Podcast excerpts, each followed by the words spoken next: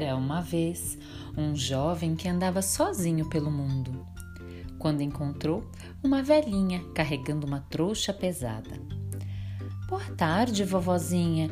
Ponha sua trouxa no chão e descanse um pouco, disse o jovem e foi buscar-lhe água da fonte para que ela bebesse e se refrescasse.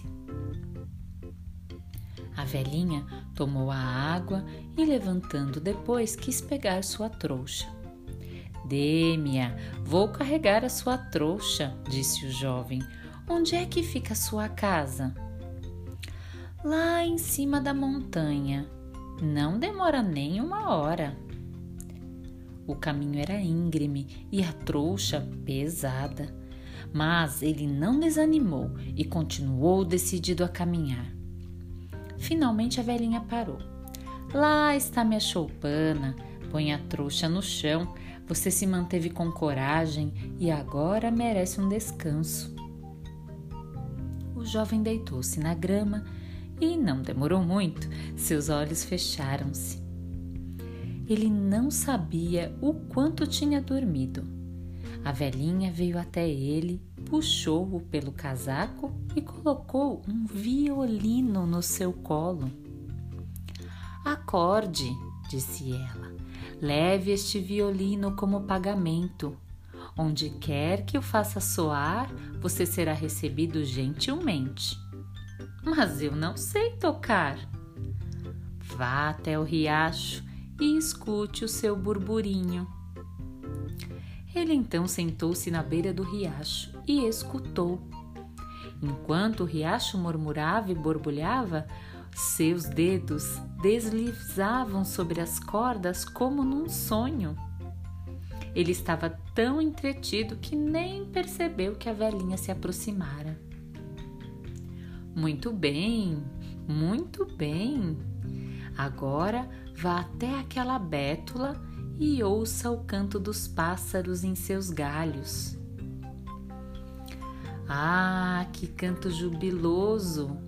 Disse o jovem, e seus dedos tocavam sobre as cordas do violino tão alegremente como o canto dos pássaros. Muito bem, muito bem, disse a velhinha que novamente havia se aproximado em silêncio. Agora espere até que as estrelas venham. Se você ouvi-las direito, elas também cantam uma canção. Quando anoiteceu, o jovem sentou-se à beira da floresta e escutou. Quando tudo estava em silêncio, ele viu as estrelas aparecerem como numa grande ciranda pela amplidão do céu.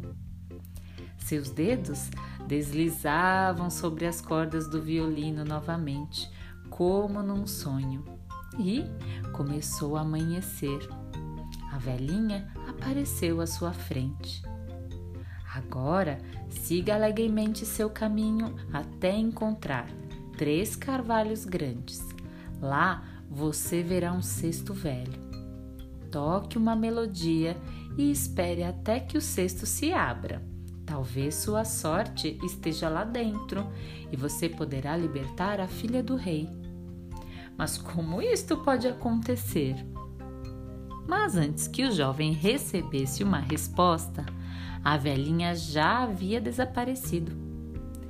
Ele pôs-se a caminhar até chegar aos três carvalhos.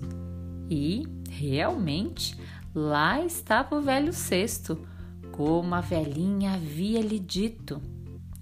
O jovem estava com muita vontade de levantar a tampa Olhou em cima, olhou embaixo, olhou em todos os lados, mas nada se mexia.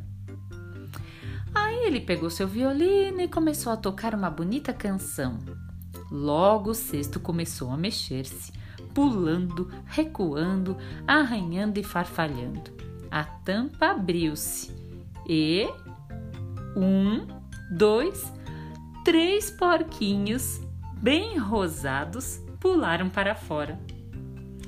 Tão jeitosos se viravam e grunhiam bem contentes, seus rabinhos enrolavam, divertindo toda a gente. Quando o jovem continuou sua andança, os porquinhos o seguiram como fiéis cachorrinhos. Logo chegaram a um grande jardim. Aqui vamos jantar. E colheu algumas maçãs e deu-as de comer aos porquinhos. Quando ficaram satisfeitos, se enrolaram para dormir e o jovem também logo adormeceu. Este jardim pertencia ao rei, que tinha uma filha de 15 anos, mas que jamais havia dado uma risada em toda a sua vida. Todas as noites, o rei a levava até o jardim e dizia: Veja as estrelas cintilantes, minha filha. Veja as lindas flores coloridas que mandei plantar para você.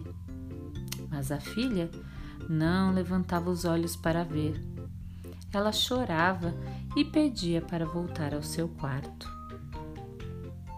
O rei prometeu a metade de seu reino, mais a filha em casamento, para aquele que conseguisse fazê-la sorrir.